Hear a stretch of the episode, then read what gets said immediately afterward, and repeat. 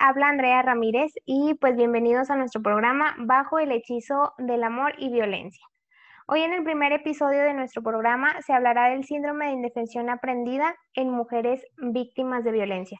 Y es por eso que hoy nos acompaña una invitada muy especial, eh, Pamela Villanueva, que es licenciada en Trabajo Social, egresada por la Universidad Autónoma de Coahuila. Es coordinadora del Centro de Atención Externa de Nuevas Opciones de Vida y coordinadora del área social el Nodo Centro de Creación Urbana, secretaria de Gestión Social en Peldaños de Amor AC, atención y apoyo a personas con enfermedades crónicas, trabajadora social en el Centro Integral para la Mujer, Sí Mujer y promotora comunitaria en el Instituto Municipal de la Juventud. Bienvenida Pamela, no sé qué, qué gustes comentarnos. Bueno, pues muchas gracias por la invitación. Buenas tardes a los que nos estás, están escuchando, a ti también, te agradezco. Pues bueno, es parte de mi currículum, pero ahorita yo estoy dando servicio, como dices, en Nuevas Opciones de Vida, que es una asociación civil, donde nos encargamos de apoyar a las mujeres con sus hijos e hijas en situación de violencia y violencia extrema. Sí, eh, contamos con un centro de atención externa, que es donde es transitorio, entran y salen las señoras a sus terapias psicológicas, asesorías jurídicas y está también el área de psicología infantil. Ya en eso, pues, si alguna de las usuarias este, necesita apoyo para canalizarla en refugio, que es cuando ya la familia corre peligro y obviamente su vida corre peligro, es cuando ingresa ella a lo que es el refugio.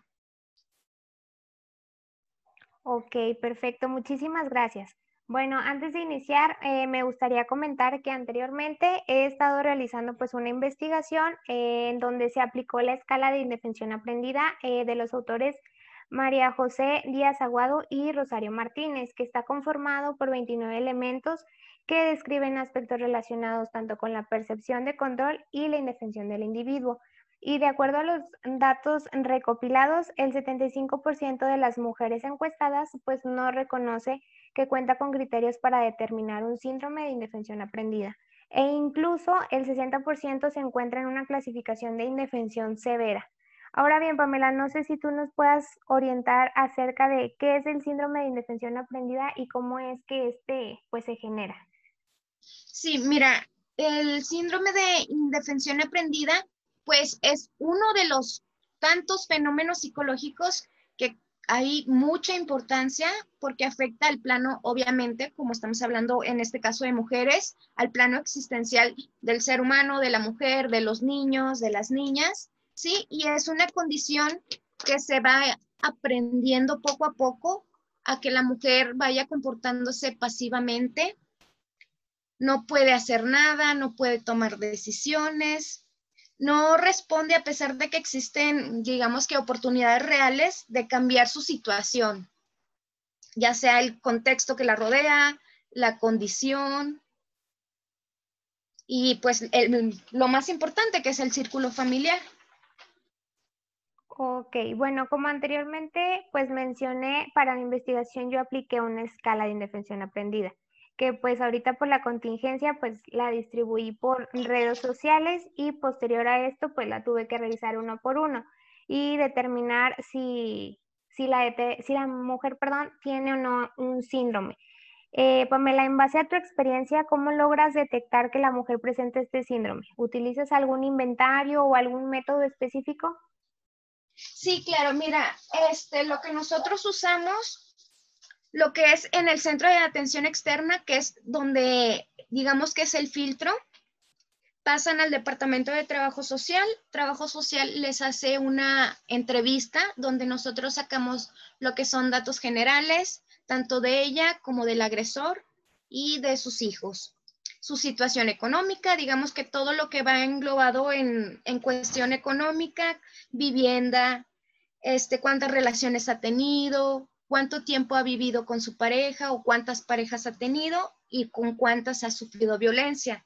De ahí pasamos a diferentes cuestionarios y ahí dependiendo de cómo vaya respondiendo la usuaria. Nosotros les llamamos usuarias ahí en el centro de atención externa y en el refugio. Después de ahí también se le aplica lo que es un tamizaje para saber qué grado de violencia la señora o la usuaria está viviendo en ese momento, que es del grado desde severo, moderado y bajo.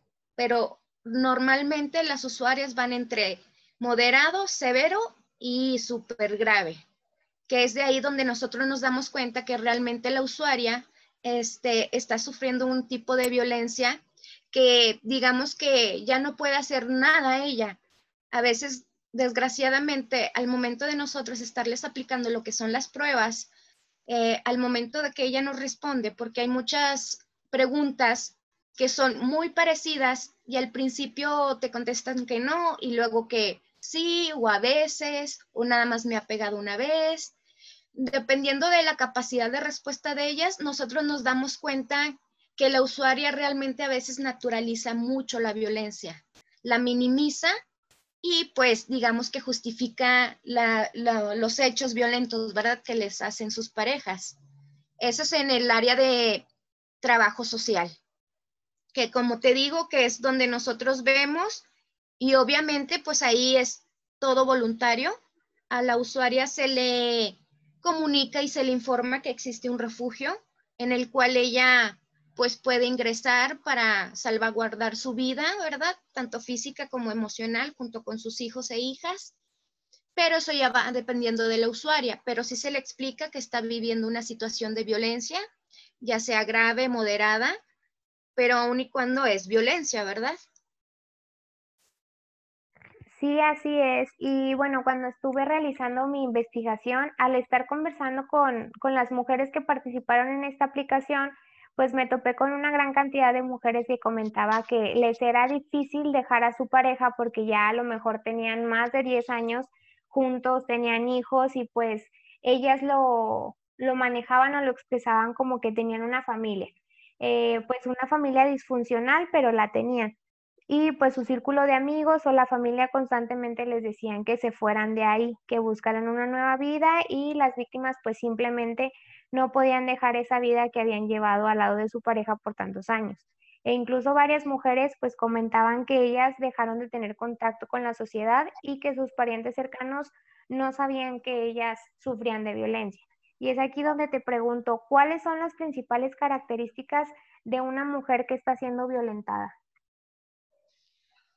Mira, principalmente puedes eh, tú percibir tres características que es lo motivacional, lo emocional y lo cognitivo. Como te digo, la capacidad de respuesta de la usuaria, sus estados de ánimo, que normalmente, desgraciadamente, siempre vienen juntos los estados de, que son de ansiedad y depresión. Eh, ellas se ven incapaces de ver soluciones a su problema, como tú lo decías, que en, en el estudio que hiciste, muchas señoras, este, desgraciadamente, pues prefieren continuar con la relación porque toda su vida les han dicho que no saben hacer nada o a lo mejor nunca han trabajado. Les dicen que sin, sin él no va a poder seguir adelante o a lo mejor porque tienen muchos, hijos, perdón, este, y a veces también es muy grande, eh, pues obviamente el amor que le tienen a sus hijos, que las señoras prefieren quedarse con su pareja para pues no destruir la familia, ¿verdad? Para no romperla. Este, y obviamente, pues, como te digo, no detectan lo que es el ciclo de la violencia y para ellas se les hace normal que un día les pegue y al otro día no, porque no sé si en tu investigación este, te comentaron a lo mejor algo del ciclo de la violencia o que si la conocían, porque muchas personas no detectan en qué etapa están, porque son tres etapas. No sé si quieres que te las este, manifieste. Sí, claro que sí, adelante, por favor. Bueno, mira, son tres etapas. Este, la primera es el acumulo de tensión, ¿no? Cuando pues estás con tu pareja y de repente te dice, ay, sabe bien fea la comida, hoy te ves bien fea, no te vistas así, ya estás bien gorda, no le hablas a tal persona, ya cuando es el momento de la explosión, ya es cuando vienen los gritos, los insultos, los engaños, las humillaciones. los chantajes y por último vamos a lo que es la luna de miel. Se llama luna de miel porque se escucha muy bonito. Este, desgraciadamente, las parejas cuando tienen una fricción, un conflicto, ya sea de manera nada más a lo mejor verbal, psicológico, pues obviamente también tienden a que se vayan al, digamos, a lo físico, pues eh, piden perdón, este, le lloran dos, tres veces, les piden perdón, les dan flores, prometen que van a cambiar o le echan la culpa a la misma usuaria, ¿verdad? Que por su culpa él se sacó de sus casillas y pues por eso él respondió de esa manera. Ese es, eh, en resumen, lo que es el ciclo de la violencia. Ok, perfecto, muchísimas gracias. Eh, incluso si durante las pláticas que, que, tuve con, pues, con estas mujeres que sufren de violencia, sí me comentaban que era una agresión que un día sí se daba y otro día no. Y pues identificaban mucho lo que era la etapa de la luna de miel. Eh, bueno, también lo que es la sociedad, pues me imagino que se ha encargado por mucho tiempo de juzgar a la mujer violentada, ¿no? acerca del por qué no se van de esa relación e incluso me ha tocado mucho escuchar que hacen comentarios de muy mal gusto como el de que no se van porque les gustan ser tratadas así o porque las mantienen y tienen que aguantar por los hijos. Y pues es en donde me surge la duda, ¿no? De por qué las mujeres que siguen en una relación donde hay violencia, ¿por qué se quedan? Y si la sociedad está ligada a que la mujer que vive violencia no pida ayuda. Mira, claro que sí, o sea, y todo va, yo siempre les digo a, cuando doy pláticas, cuando platico con otras compañeras o con otras profesionistas y con las mismas usuarias, desgraciadamente lo que es la cultura mexicana, digo, hablo porque pues ahorita estamos aquí en México, la cultura mexicana pues es súper machista, ¿no?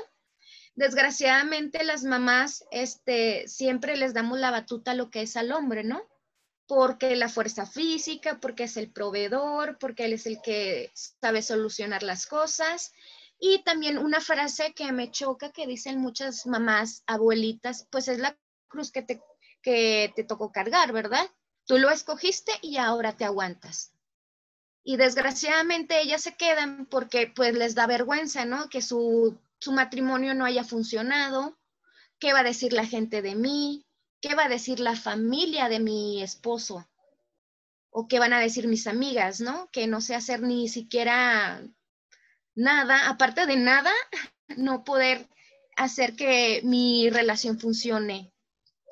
Son las, las cosas que yo detecto mucho en, las señoras, ¿no? Y te digo, la justificación siempre para el hombre de que, ay, es que todos piensan que por tener adicciones todos son violentos y la verdad no hay este, hombres agresores que no tienen adicciones, que no fuman, que no toman, que no se drogan, ¿sí? Simplemente su temperamento, su carácter, que los hace explotar y desgraciadamente agredir tanto a las como a sus hijos. Ok, bueno, y bueno, retomando la información que me proporcionas anteriormente y la información que, que yo fui recabando, hay otra experiencia que me pareció pues muy importante comentar aquí, que pues es el que muchas mujeres eh, no se van de la relación por los hijos porque están casadas y al momento de que deciden irse o huir de, esa relación, eh, pues las parejas se enteran de sus planes y comienzan a amenazarlas que, que si se van de, de la casa, las van a denunciar como abandono de hogar. Así que con esto, pues no sé si puedas mencionarnos el proceso legal que una víctima puede llevar a cabo al momento de denunciar a su agresor. Claro, mira, normalmente cuando nos, eh, te digo, van al, centro de atención externa, siempre les hacemos firmar un plan, un plan de seguridad.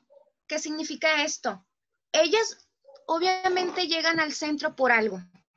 No llegan porque les duele la cabeza, al menos que lo somaticen por la violencia que han sufrido por varios años, se les eh, da un plan de seguridad, se trabaja con ellas el plan de seguridad de, para el día que ella decida salir de su casa. de cómo este, guardar los papeles importantes, actas de nacimiento, CURP, cartillas de vacunación, medicamentos, etc., ¿verdad? Pero en el proceso legal, nosotros siempre, la primera vez que van a la entrevista, las pasamos a una asesoría legal, ¿verdad? Porque en ese momento la persona pues está, pues no sabe ni qué está haciendo ahí en el centro, ¿no?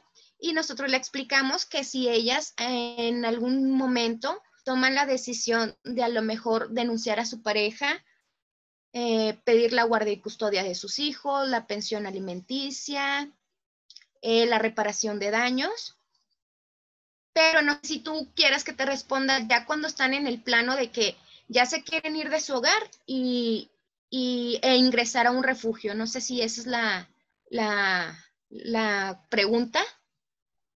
Sí, eh, sí, sí, nos puedas compartir algo de tu experiencia, por favor.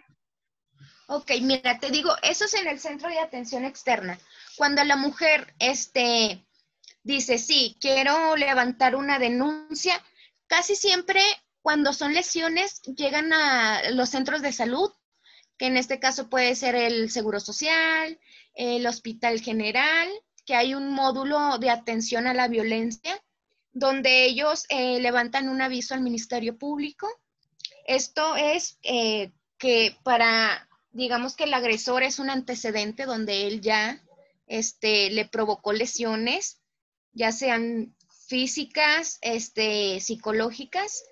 Los doctores también las, las valoran y también levantan el aviso. Ellos ya, ya están capacitados para poder este, explorar e identificar cuando una mujer sufre de violencia, porque desgraciadamente, siempre digo desgraciadamente o desafortunadamente, las señoras llegan porque dicen que se cayeron, que se pegaron con la puerta, este, que se resbalaron, cuando realmente pues es, un, es una lesión propiciada por otra persona porque pues aparte de que las mujeres sufren violencia por parte de su pareja, a veces la sufren por parte de sus hijos o por parte de familiares. Este, y ya cuando ingresan a, refugio, este, rápidamente lo que nosotros hacemos es hacer un análisis de la situación, ¿no? Eh, las abogadas se encargan de ver la entrevista de trabajo social, ¿verdad? De cómo está la situación de la señora, cuáles fueron los, perdón, los últimos hechos violentos.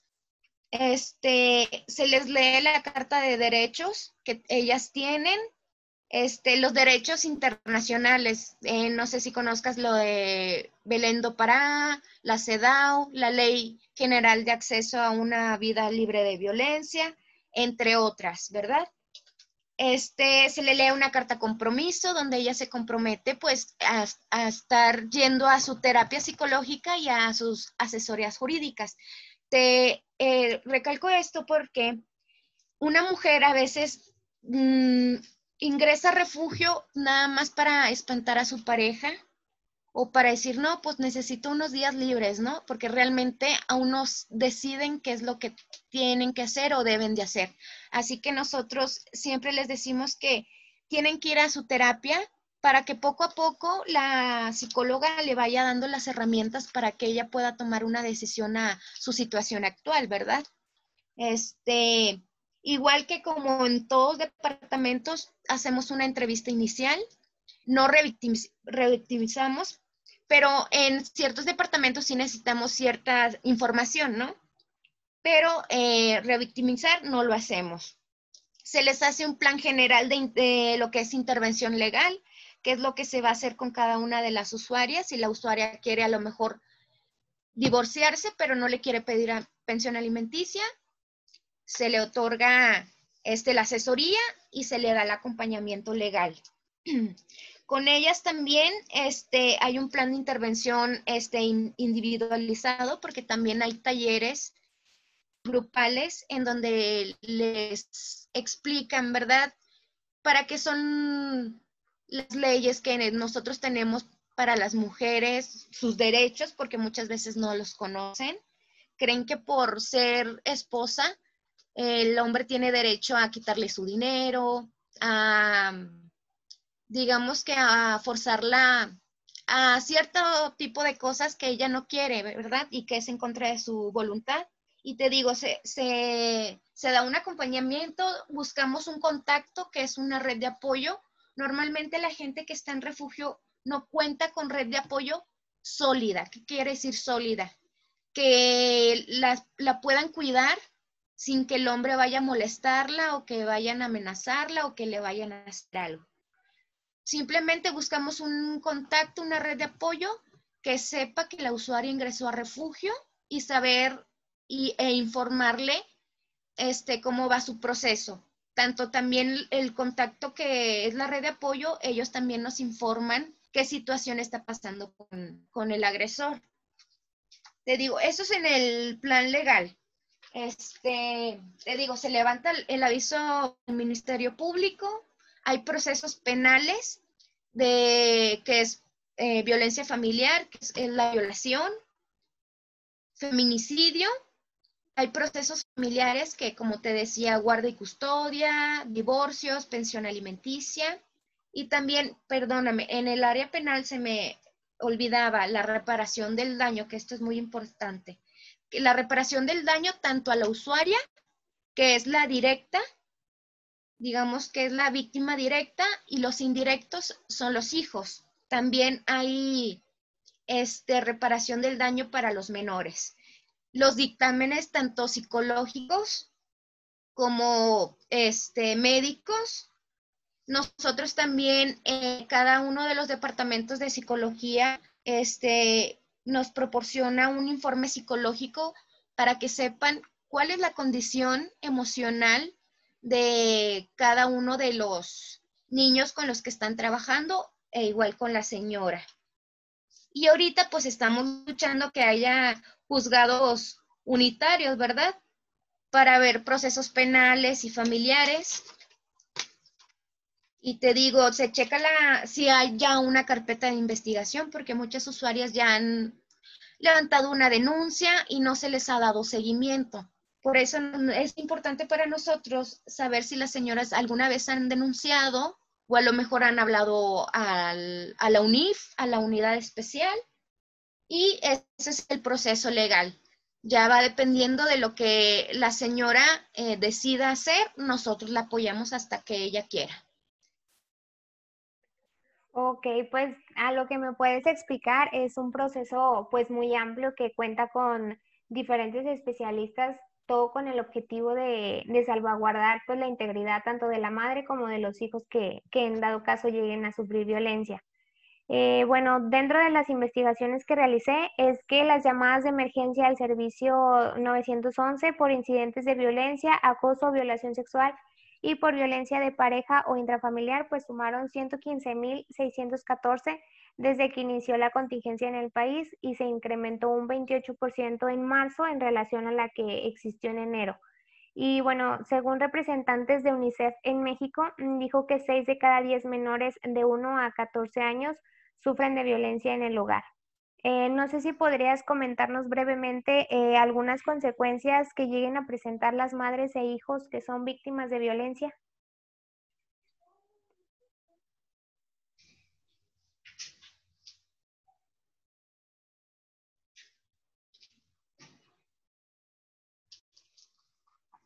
Perdón, ¿me podrías repetir lo último? Eh, sí, claro.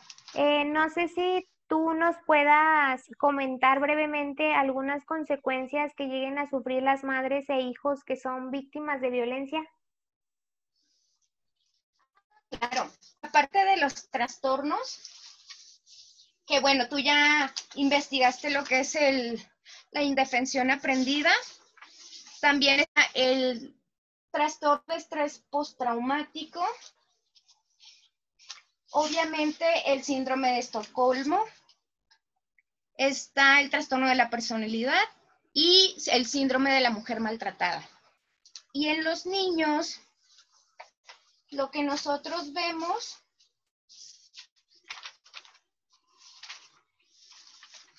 Normalmente en los niños también se les dificulta el dormir y tienen pesadillas, tienen insomnio, Algunos este, empiezan con la enuresis. No sé si saben lo que es la enuresis. Sí, claro.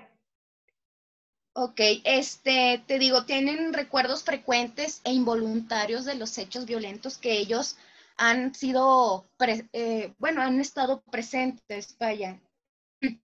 Al igual que las mujeres, pues, este, dificulta el desarrollo cognitivo, afectivo, conductual. Nosotros trabajamos, este, nuestro plan es conductivo-conductual. También este, soy, son muy inhibidos, al igual que las señoras, a veces no hablan, a veces son todo lo contrario y son desgraciadamente también generadores de violencia, al igual que la mamá. La mamá genera violencia hacia los niños y los niños generan violencia ya sea a sus hermanos o a sus compañeros de la escuela. También puede haber retraso en el, en el crecimiento, te digo, alteraciones del sueño y de la alimentación. E igual que las señoras, alteraciones emocionales, ansiedad, depresión, tienen bajo autoestima, también tienen el trastorno de, de estrés postraumático. Retraso del lenguaje, tenemos muchos niños que ya tienen edad como para que ya sepan varias palabras, batallan mucho para este, poder, este, a lo mejor decir una palabra por lo mismo, porque los niños pues tienen miedo y nunca se les dio como un seguimiento para que ellos siguieran, digamos que creciendo en esa parte y su desarrollo tanto, te digo, físico, emocional, como, como cultural y como cognitivo. Eh, la falta de habilidades sociales, este, a veces los niños no, no se juntan con nadie, o con los que se juntan, él es el buleador o es el que bulean, desgraciadamente, te digo. Este, hay una inmadurez, a veces hay delincuencia dependiendo de la edad del menor y pues adicciones. Desgraciadamente a veces pues lo que ven en su casa, si en caso dado que su papá sea adicto a alguna sustancia, ellos pueden llegar obviamente a repetir patrones porque es algo que ellos lo ven natural y lo ven todos los días. Y pues eh, llegar también a ser violadores, este, ciertas cosas que pues un niño de su edad no debería de conocer, vaya. No sé qué otra, otra cosa te gustaría que te dijeran referente a lo que ven los niños o lo que trabajamos con las señoras. Sí, pues al igual ya para finalizar con esta ronda de preguntas, pues nos interesaría mucho el que nos puedas compartir qué es lo que hacen en Nuevas Opciones de Vida para apoyar a las mujeres pues víctimas de violencia. Sí, claro, mira, este, quiero invitar a todos para que conozcan la, asociación. Nosotros nos encontramos en la calle de Ramos Arispe 377 en la zona centro, entre la calle de Mina y Morelos.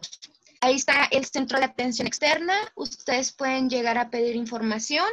Como te digo, nosotros brindamos el, el servicio de asesorías jurídicas, terapias psicológicas, tanto para mujeres, niños, niñas, adolescentes y está el Departamento de Trabajo Social, que es el primer filtro, perdón. Eh, los servicios son totalmente gratuitos. No se les pide nada a las señoras, al menos que ya sea en los procesos legales que les pidan copias o actas de nacimiento originales, pero siempre tratamos de gestionarlas, ¿verdad? Y para ingresar al refugio, este, pues es totalmente la, la decisión que la señora nos proporcione si decide ingresar. También todos los servicios son gratuitos. Ella tiene sus enfermeras las 24 horas, tiene seguridad, está trabajo social, coordinación, psicología infantil y mujeres. Tienen diferentes talleres para que ellas puedan aprender a hacer, este, ya sea manualidades, bisutería, gastronomía, eh, eh, yo les enseño lo que es el taller de inserción laboral, empoderamiento económico, está el taller de mm, costura, de uñas de acrílico, pues este, las, de verdad las llenamos de diferentes herramientas para que ellas vean que sí pueden salir adelante sin estar en esa relación. También está el departamento de pedagogía, que es muy importante para nosotros. ¿Por qué? Porque el proceso de estar en refugio es de tres meses. Sí, este, ellas deciden cuándo salir, porque así como entran voluntariamente, pueden salir voluntariamente. Pero el término de proceso son tres meses y te digo, contamos con el departamento de pedagogía, que es donde nivelamos o vemos eh, si hay rezago en, en, educación, válgame la redundancia, de cada uno de los niños o de las señoras. E, y también te digo, son totalmente gratuitos. Nosotros, este, afortunadamente, buscamos eh, empresas socialmente responsables que nos ayuden con la infraestructura, porque pues nosotros pagamos servicios, las señoras no, no pagan nada, ni sus familiares. Todo es eh, gracias al apoyo de, de la asociación y de la gente en general, y te digo, y de las empresas. Ok, pues perfecto, ya llegamos al final de nuestra primera emisión y pues agradezco a todos los que nos escucharon en nuestro primer programa, así como también pues te agradezco a ti por la valiosa asistencia, por tu valioso tiempo y por la valiosa información que, que nos proporcionaste. Y pues ya para finalizar, pues encontró con nosotros Pamela Villanueva, coordinadora de Nuevas Opciones de Vida y sus aportaciones. No sé si tengas algo más que... Muchas gracias y, no, pues muchas gracias. Este, cuando gusten que esté en mis manos, ¿verdad? Que los pueda ayudar, no hay ningún problema, tanto en las oficinas, que a lo mejor quieran conocer cada uno de los departamentos. Refugio no se puede conocer porque es un lugar en donde nadie sabe dónde se ubica. Sí, por lo mismo, por este, seguridad y protección de la gente que trabaja ahí y de las mismas usuarias. Pero este, cualquier información que yo les pueda aportar o apoyar o tanto tú como yo nos podamos nutrir, por mí no hay ningún problema. Bueno, pues muchísimas gracias. Esto ha sido todo por esta primera emisión. Te agradezco, Pamela, tu tiempo y tu información. No, hombre, a ti por considerarme. Esto ha sido todo por el primer programa. Hasta la próxima. Muchas gracias.